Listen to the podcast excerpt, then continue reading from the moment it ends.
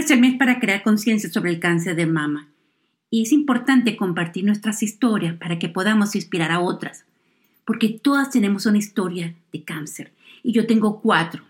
Una amiga perdió la, la batalla en el 2015, otras dos amigas están luchando con esperanza y fortaleza, una prima sobreviviente y tengo otra amiga que se le olvidó hacerse un seguimiento porque ese bulto o ese cambio en el seno podía esperar. Seamos parte de esta conversación y tomemos acción en la lucha contra el cáncer, especialmente el cáncer de mama. Hoy les comparto una historia real, una historia de un olvido. Hace poco me encontré con una amiga que, por circunstancias de la vida, se me ha olvidado llamar. Yo lo sé, no tengo excusas. Pero bueno, nos saludamos con mucho cariño y conversando pude ver que su rostro se veía preocupado.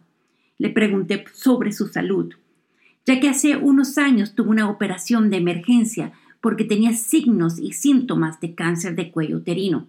No me respondió. Solo sonrió y nos despedimos con un gran abrazo.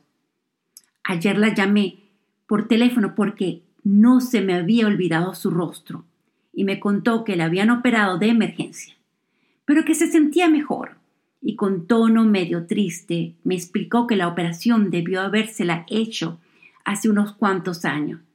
Me quedé pensando sobre estas enfermedades que no olvidan y es por eso que no podemos olvidar hacernos la mamografía o el examen anual femenino o la prueba de Papa Nicolau.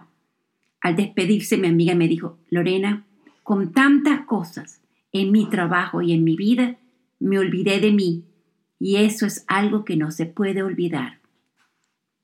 Esta historia la escribí en el 5 de junio del 2016 y se la estoy compartiendo hoy para que no te olvides de ti. No nos olvidemos que el cáncer es una enfermedad que no olvida. Gracias.